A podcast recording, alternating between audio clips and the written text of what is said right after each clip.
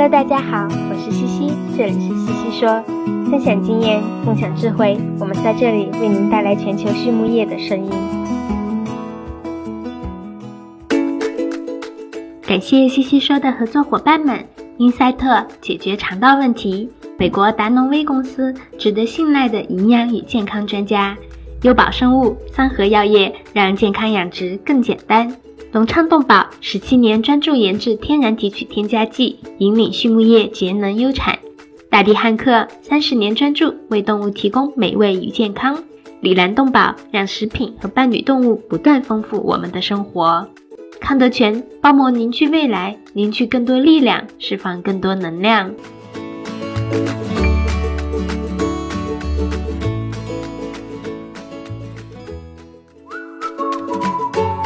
美国达诺威公司是全球酵母培养物生产经营领域的领导者。超过七十年来，达诺威产品的有效性和一致性已经反复得到市场和生产实践的验证。达诺威酵母培养物通过抵御应激的袭扰，改善和维护免疫健康和消化健康，来提高动物的生长和生产性能，以及确保畜产品的食品安全。达诺威始终致力于追求技术的创新和更好的质量，为养殖场和饲料厂等类型的客户提供经济有效且可持续发展的解决方案。Hello, everyone. I'm Laura Greiner, your host for today's Swine It podcast. And with me today, I have Dr. Monsi Torremorell, who is a professor at the University of Minnesota in the Department of Veterinary Population Medicine. Monsi, good morning. How are you today?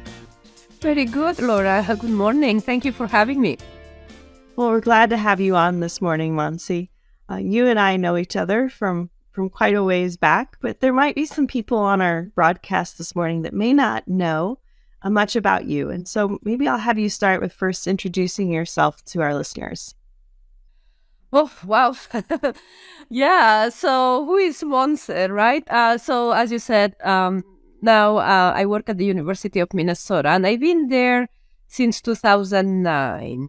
So, I came um, in the middle of a pandemic. Um, um, 2009 the swine influenza pandemic. They, that's how they were call it, calling it before that uh, at that time. But before that, actually, I worked at PIC where I was there for 10 years. And, um, and I had different roles in terms of health assurance, global um, director. I got involved in research. So I got a good exposure to the swine industry. And to work in the swine industry had always been my dream, to be honest. And I had that opportunity to do that at, at PIC, which which was great, um, to work in the US and then also to work globally. And before that, actually, I was at the University of Minnesota, where um, uh, that's where I did my graduate um, work. My uh, that's where I have obtained my PhD uh, to understand the transmission of diseases, actually. under the, the advisorship of Dr. Carlos uh, Pijoan. And as you can notice, I have an accent. So I'm originally from Spain. That's where I got my DVM degree. And that's where actually I am from a very small area in Spain or a small town in Spain in an area which I actually, I call it the Iowa of Spain uh, when it comes down to pigs, right? It's Lleida. So I had always an interest in in pigs, and I grew up raising three pigs at home, my family, but those were for own consumption. So that's how it was back then. But that's where actually I could see myself working in the industry. And I like medicine and I like production. So I thought this was a good fit. So when I had the opportunity to come to the US to further my education, to learn more about swine diseases, I took it. And since then, it's history. So, um, uh, so that's what I do. And then since I've been at the University of Minnesota 2009, I developed a research program, um, an applied research program focusing on the control of infectious diseases, mostly influenza, and also PRRS. Uh, when I was at PIC, I was involved on the um, efforts to get rid of PRRS virus. So I have that in my background. And I felt like we needed to do something similar for influenza. And there wasn't a lot of information then. So my research program a lot developed uh, on understanding influenza at the farm level, and then with the goal to design better control and eventually elimination projects for influenza. But also, when you think about diseases and controlling diseases, you also have to think about keeping them out. So I do have a bit of a interest or a passion, I should say, not just interest on uh, airborne diseases, so diseases that can be transmitted through the air uh, from a biosecurity perspective. So, so that's what I like to do. I like to study diseases and then put that knowledge to practice and bring components of disease epidemiology and disease control and prevention. Wonderful. Yeah, I think that's probably where I know you the best is through some of the work that you've done with flu and, and aerosol transmission. And so I think let's really talk about that today. Um, we are doing this podcast in winter, and we always talk about how winter is the great time to pass diseases around. So let's pick on on flu today a little bit, and and maybe let's just start with um, some of the the typing. So some of our oh, listeners may hear of H1N1 or H3N1, and right, we have bird flu, and we have you know strains for human flu, and, and pigs have strains, but what do these all mean to people? How do how do we kind of start to break it apart? Yeah, you know, I consider flu one of those viruses uh, that I actually think if, if if if flu had a brain, I would say that it's very smart, right? Because it knows how to adapt and change and keeps changing. And because it changes so much, um, we have to in some way learn to classify it and put it in groups. So that's where we talk about uh, type A influenza, and within the type A, which is basically the one that affects pigs for the most part, and pigs and people, for the most part, we have what you mentioned before H1N1, H1N2s, H3s and 2s. Those would be subtypes. And that's another way to classify the flu virus according to the proteins, the surface proteins that the virus has. But what is interesting is that these proteins keep changing, right? The virus has to keep adapting, has to be able to move to to another host and move to other pigs. And then, um, even though we say there are three main subtypes of influenza, then within each of them, there are millions, I would say, or thousands or hundreds, depending on how you want to look at it, of different types of influenza viruses, different strains. And that's where the challenge comes in when we think in terms of the control, because some of the vaccines we have can just not give you protection against all the types of influenza because the virus keeps adapting, right? So that's one of the challenges of influenza, but it's also what makes it so fascinating too. And then on top of that, when you really think about influenza, it's what we call a segmented virus, has eight different segments. And what it means is that when different viruses are together in the same cell and then they replicate, they can exchange those gene segments. And then um, that can give place to new viruses. And that's what we call the new reassortant viruses. And then that's actually another very smart way that the virus has to evolve and persist in populations. So just to make things a bit more complicated for veterinarians and producers and public health, as I said, influenza is very smart when it comes down to finding ways to to live in the populations. Absolutely, it's it's very interesting, and I think some of our readers may be a little bit familiar with what happens in people. Um, you know, just because again, if they're getting their flu shots and they hear about this strain or that strain, but what I'm hearing you say is it happens the same in pigs as it does in people. We can have different strains, different assortments, and maybe some of our flu vaccinations that we have available for pigs aren't necessarily going to be as effective for some of our strains of flu as maybe some of our others. Would that be fair? That yeah, certainly it is. I mean, I think to me there are two things that happen. One, in pigs, um, we have new strains coming in into the pigs. That many of these strains come from people who are infected. That then they just happen to be working with the pigs, and this has happened forever, I would think but now we perhaps see more. We have better ways to to to diagnose or better tools to figure out that part. But also, as you said, the control when we use about vaccines, we need what what with vaccines you try to do is to control what you have, not what you will uh, it will come because you don't know what it will come, right?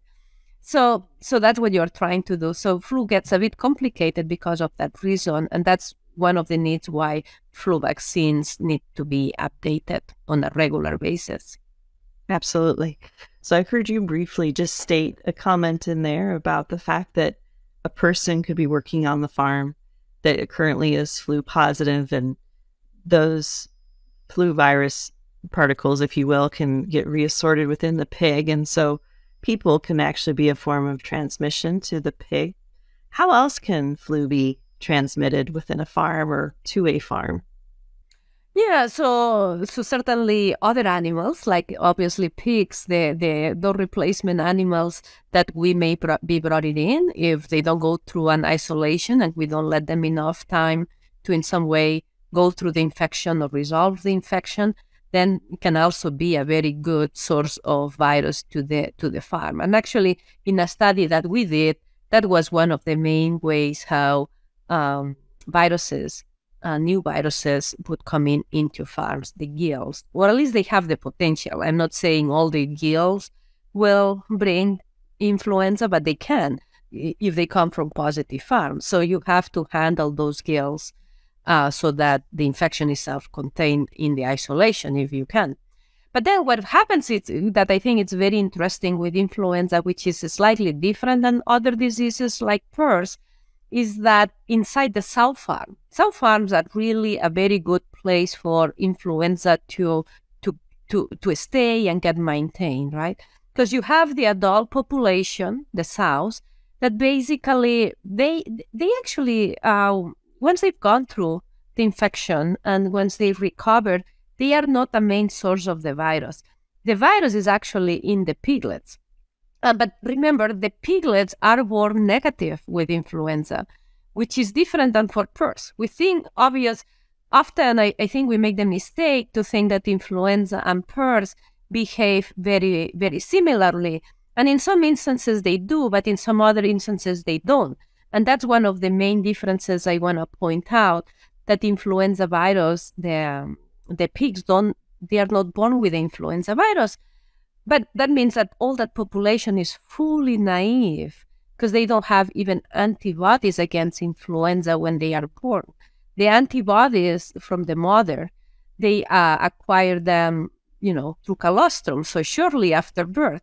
And those uh, that immunity, it's not always totally protective. It helps clinically, but sometimes depending on the quantity and the quality of, of that of those antibodies, the virus is still able to replicate, right, and transmit. So actually, that population, the piglets, it's um, you know recruits. It's a, it's great to recruit new virus infections, really, and and that's one of the main challenges. And we've seen often that in those 21 days that those piglets stay at the farm, right, from birth to weaning, you can go from having zero percent pigs positive at birth to 100 percent so one question that we have to ask ourselves is then how do those pigs get infected during that time when it does not come from the sows? And we've looked into that quite extensively, in which sows, when they farrow, for the most part, they are not the main source of the virus, right? So that we did different investigations and you you know this Laura, right? That and we see that in humans flu is very contagious, right? So actually, that indirect transmission of of the flu virus, it it, it, it happens very often, and what it means is that people's in the hands, contaminated materials, even mixing it if we do cross fostering with pigs that are positive. Um, that uh, they are a very good source of uh, influenza virus. We even documented that the nurse sows that you know we need them those sows that we take at weaning that they already raised their litter, if those sows raise a litter that was influenza positive, we've documented that the skin of those sows, you know, in the udder, than the underline can have contaminated or can have viable influenza. So if then you put another litter that it's fully naive, um, to suckle from those sows, then that's another way how influenza gets maintained. So that's just an example about how easy it is to move influenza within a sow farm. Yeah, that. So as a producer now, I'm scared, right? I'm I'm I'm kind of maybe flustered too as to what do I do, right? So, um, you're telling me my pigs are born negative. They're not they're not getting it in utero as as they would PRRS, and I'm probably through employees, equipment, um, potentially nurse sows. I'm I'm introducing flu to them and and then creating potentially 100% positive piglets when they leave the farm. So what do we do? What what can we do to kind of put a a stop in that that process? A very good question. And actually, we've looked into that um, in pieces, right? Because we, sometimes, again, thinking in that PRRS mentality, we say, well, what about if we do very good McREBEL, very good biosecurity practices of no cross fostering, no movement of animals, uh, even limiting the um, the nurse sow, for instances, or even changing gloves. Is that good enough? And actually, our data from the farms where we have investigated that, it shows that it's not good enough. That when we implement only biosecurity measures like that, if there is a lot of influenza in the population, so if, if the farm is a farm that has a lot of influenza, that's not good enough. What those measures do is to delay that infection, but it's not enough to actually get to a point that the piglets are wean negative. On the other end, we talked about vaccines before. We also have seen that vaccines on their own are very helpful to actually, again, delay that infection, right? Delay that infection and uh, take care of the clinical signs. Pigs look better, they don't cough as much, they, they and they have less inf- that less virus because that immunity helps, but may not be enough. Where we actually, I think, the opportunity is is when we combine both, when we combine vaccination and strategies of internal biosecurity.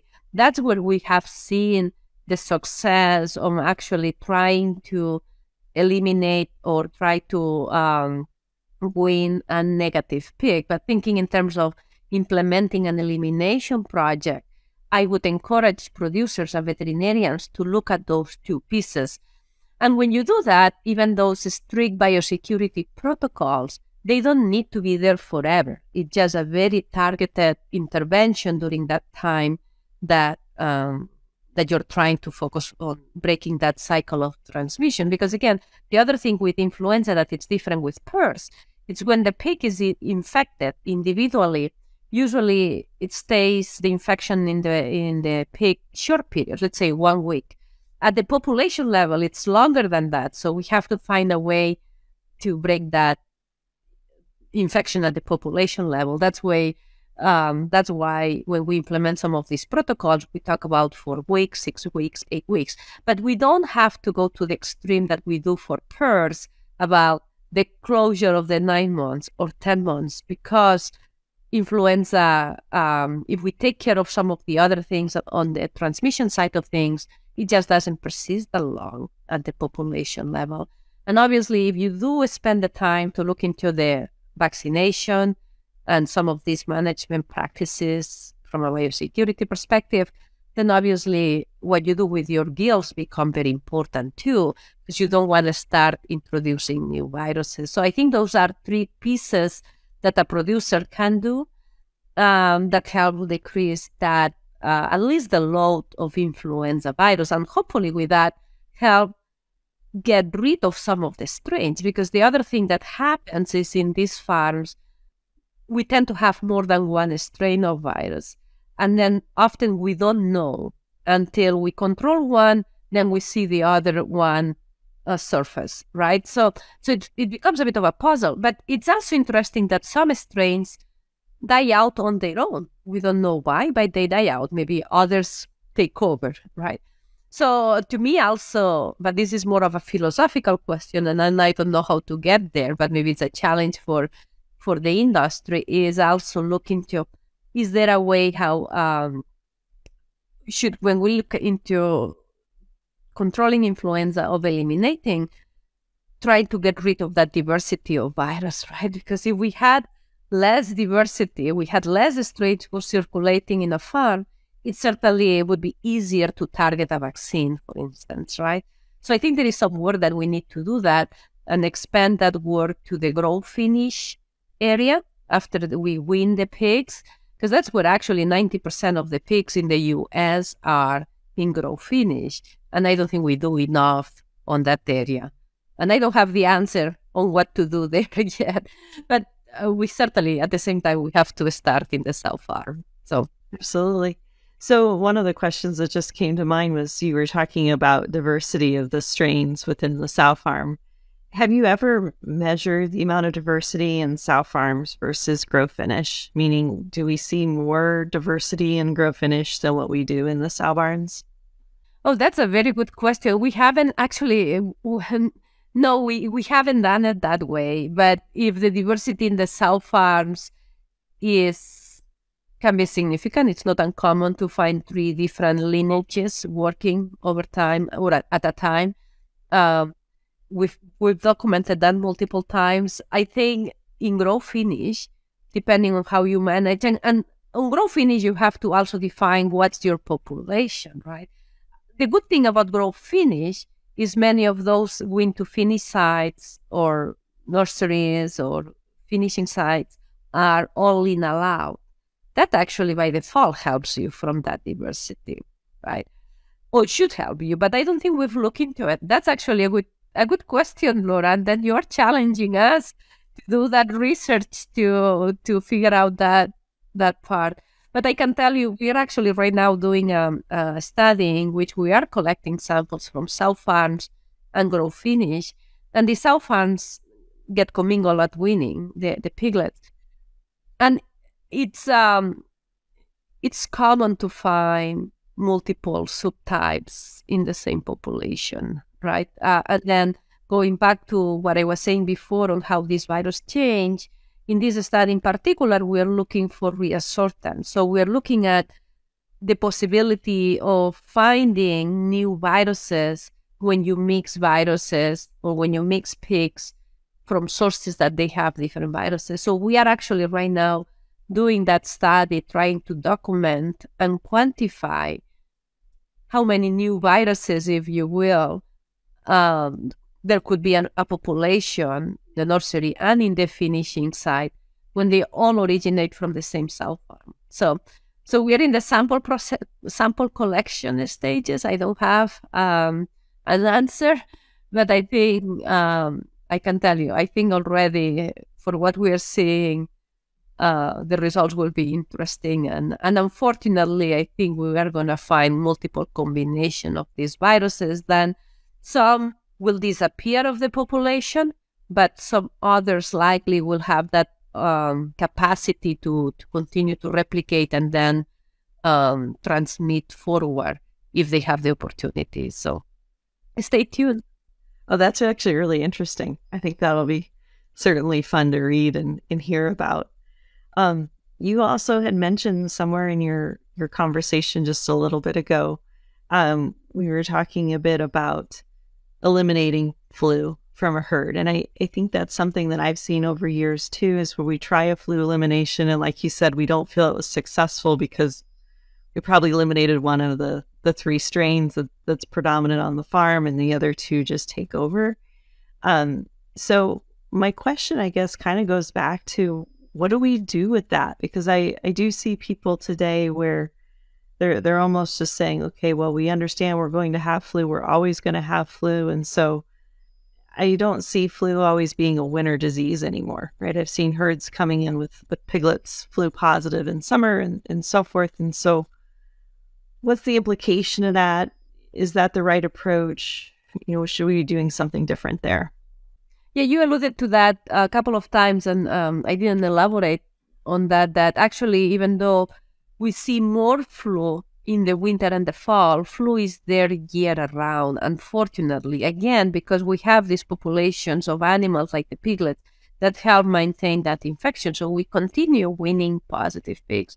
So that's that's important. So I think from the producer perspective, we need to look at the flu control programs, part of the standard protocols, I don't think we should just do them when we see a flu outbreak. Uh, personally, I think they should be there on an ongoing basis. Um, I, uh, and I think vaccinations it's one tool that we should be using in the sow farms. As frustrating as it is sometimes that we have to update vaccines, what I think it's even more frustrating is having naive populations that then just help attract those viruses, right? So, so I think that's one of the things we can do. But obviously, then the devil is on the details because there is a lot of different flu vaccines or how you determine. And uh, but I would start with assessing what happens at the farm because even not all the farms are the same. Uh, different production systems are, dif- you know, they have different protocols and then try to quantify the impact that the flu might have in your system. Because I don't think we have good numbers either. And the other thing that is frustrating with influenza, which just, just makes it more complicating and more difficult for the producer to really decide what to do, is again because we have this genetic variation. Not all the flu strains are the same from an impact of the disease. Some flu strains you could argue that are very mild, and why would you invest any funds in trying to control them? Probably you, you don't need to. But there are other flu strains that are really, really even killing the animals, not just causing some type of um, cough, and that's it. And the same happens in humans, right? There are some seasons like this. For whatever reason, I think this year fluids it, it's rampant um, that we do have flu viruses that really, unfortunately, you know, cause a lot of losses. And other years they don't. And I think we have some of the same pigs. And it, but I can see how it's frustrating because we call it influenza uh, in general, when in reality, um, there are those different types, and some they are, um, you know, more costly and more difficult to control. But to the producer, I would say, or to the veterinarian, to me, we cannot forget about influenza. We should not just take it in consideration when we have an outbreak. I think there are things we can do from a um, employee eh, perspective. You know, uh, encouraging vaccination, having some biosecurity practices. I think there are things we can do that we should. They are just good public health practices that we should do it anyways. So um, yeah, and I think some of the strategies will not just be good for influenza; they will be good for other viral diseases that may be in the population. When when you think about biosecurity, right? Absolutely. I, I think that's something we learned with PED when we were trying to control PED. We saw other diseases, at least on the sow farm, kind of slow down and, and be quiet for about six months or so until after your your PED protocols were complete. And and so I agree. You know, good biosecurity, good hygiene on the farm certainly mm-hmm. can go a long ways. Yeah. Um, well, you know, one one of the things I forgot to mention before that, that a recent finding we found again, this uh, flu transmits very easily. We find in the hands of employees, in the clothes of employees. And we saw in these farms that they have a lot of flu, again, in those sow farms. Those events that happen at weaning, whether it's vaccination or loading, those are main risk events for moving the virus to the younger animals. So one thing easy that we could do, loading usually happens first thing in the morning. After loading, I think we should go ahead and change the coveralls and do a good washing of the hands and the forearms uh, of the people involved on, on the loading or even the vaccination of the piglets at weaning. Because I, I'm pretty convinced that something like that decreases then the risk of moving the virus to the younger animals. And I'm using that as an example uh, to illustrate to your question about what can the producer do. So I think small things like that help to break the cycle of transmission of these viruses. Not just flu, could also be PRRS or sometimes even the mycoplasma. You know, if you're trying to to eliminate mycoplasma from your farm, but at the same time, it's not just one one thing, right? It's these, it's the vaccination, is the um, uh, you know, good practices around uh, processing. You know, it's all those different pieces that, for the most part, I think they are done quite well from a production perspective, but we just have to also look at them from the virus perspective and then try to maybe uh, be a bit more uh, conscious about some of those practices so we can prevent that transmission. Mm-hmm. That's a good point. One of the things I heard many years ago, and I don't, I don't know if this was folklore or if this is real, but I had always heard that flu will stay in your nasal passages for about seven days, and so you know, even blowing your nose when you come to the farm or after you've worked with a group of, of flu positive pigs, you should go ahead and do that. I don't. What's your take on that one? You know, on the people, uh, I don't know on people, but um, we actually, for how long, right? But yeah, if you are infected, certainly seven days, I think that would be very reasonable.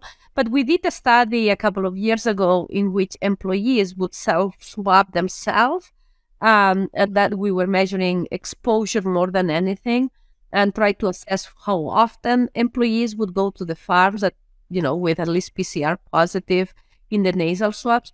And we saw actually a number of uh, a number of uh, employees being uh, testing testing um, testing positive um, going into the farm. So, so I don't know how many days, but two, three days. And I don't really know whether blowing the nose would be good enough. But there are other things we can do nowadays, right? We learn with COVID some of the masks, maybe the surgical mask, or even just the basic washing hands. But I think to your point, I think there are things in terms of those very basic hygiene principles, right? Uh, I, I insist washing hands don't touch your your nose right when you work. So i think that can that can go a long way. So well Monse, our time is kind of wrapping up here. So maybe give our, our listeners a couple of key takeaway points that you would like for them to to have from our podcast today yeah so i think one of the take home is that uh, i think you should look at at flu control um, from both sides of the equation. In one end, you want to help increase that immunity and um, that resistance of the animals. And I think you do that for the most part using vaccines. And on the other end, you want to decrease that risk of, of transmission. Um, and then you do that with biosecurity practices. So for me, flu control, you have to work in both sides of the equation, vaccines and, and management or biosecurity. So to me, that's a very important take home message. And the other take home message, I know it's frustrating, but I don't think we should um, stop trying and should be discouraged because we are still learning on some of those things. And if anything, I actually think we need to measure when we do an intervention to measure whether it's being effective. And that way we learn and we change and we adapt. So those I think would be my take home messages for today. You know, very good. Those are good messages. 礼蓝动保，一家全球动物保健公司，通过提供创新型产品、专业知识和卓越服务，以预防和治疗食品和伴侣动物的疾病，为养殖户、宠物主。兽医、利益相关者和整个社会创造价值。凭借在动物健康近七十年的实践和传承，以及让食品和伴侣动物不断丰富我们生活的企业愿景。Alanco 致力于帮助客户改善动物健康，同时也对所在社区和全球社会产生深远的影响。Well, as you know, uh, we like to ask our, our guest speaker a couple of questions, and and so we'll start with the first one, eh, which is, "What's your favorite swine resource?" you know, I still I'm a traditional when it comes to some of the information where I like to to to go and, and find good information. And I would say still the disease of swine I like for certain things. Even though nowadays, yeah, you do a lot of googling and you know do databases and so on. But depending on the topic, I still go to the diseases of swine book. So I guess I will I will choose that one, but not the I went to reach for mine on uh, last week and I realized I had left it at home and I was like, oh my gosh, I need my book. So I, I know that still my go to as well. Um, how about something that's not related to pigs? Are there any books that you've read recently that you might recommend to our listeners? Yeah, you know, I'm glad you asked me that question ahead so I could be prepared. But I'm reading this book, and I don't know how well you can see it. It's the the Code Breaker, and it's about the the life or, or the career of Jennifer Doudna, who is one of the pioneers on on the CRISPR system that now allows for all the gene editing. It's written by Walter Isaacson, and I find it fascinating. I'm halfway through it, and I keep reading a little bit every day because I find that very fascinating. But you know, um, I encourage everybody to read it. it. It's very insightful in terms of what the CRISPR system can do from a gene editing and then the possibilities, but also talks about the research uh, experience of, of, of, of, of a scientist, right? And the collaborations and some of the politics. Um, I find it fascinating, so I would recommend that book. Yeah, that sounds like a good book. I'll have to look at that one. Um, my last question for you, Monse, is if you can think of someone in your life that has been successful, and you define success however you want to define it, what would be a key trait that they've possessed that you think's allowed them to be successful? Yeah, um, without uh, naming a specific people, um, because I think sometimes this trait is across people, and I would not want to leave anybody out. I think one trait that I admire is perseverance, to to be persistent if it was a virus, but to persevere. I think it's the right word, but also integrity. I think when those two go together, uh, I think uh, that goes a long way. I mean, because there are difficulties along the way. So, and then to make progress, you have to to persist in some way. So you have to be that. Um, I think it's perseverance, right? the right yes. word to say it. yes, perseverance. So thank you, thank You're you. That's what I meant. I knew what you said. Yep. So perseverance and integrity um, together. Yeah, I think those are great traits for sure. Well, Monse, I do see that our time is up today, and I greatly appreciate and enjoyed our conversation around flu and some of the things that we can do within the barn to help control it and potentially eliminate it. Uh, for our listeners, again, this is Dr. Monse Torremorell, who is at the University of Minnesota. Monse, thanks so much for your time today. No, thank you, Laura. It's a great always to, to chat with you and to be part of your program. Thank you for having me.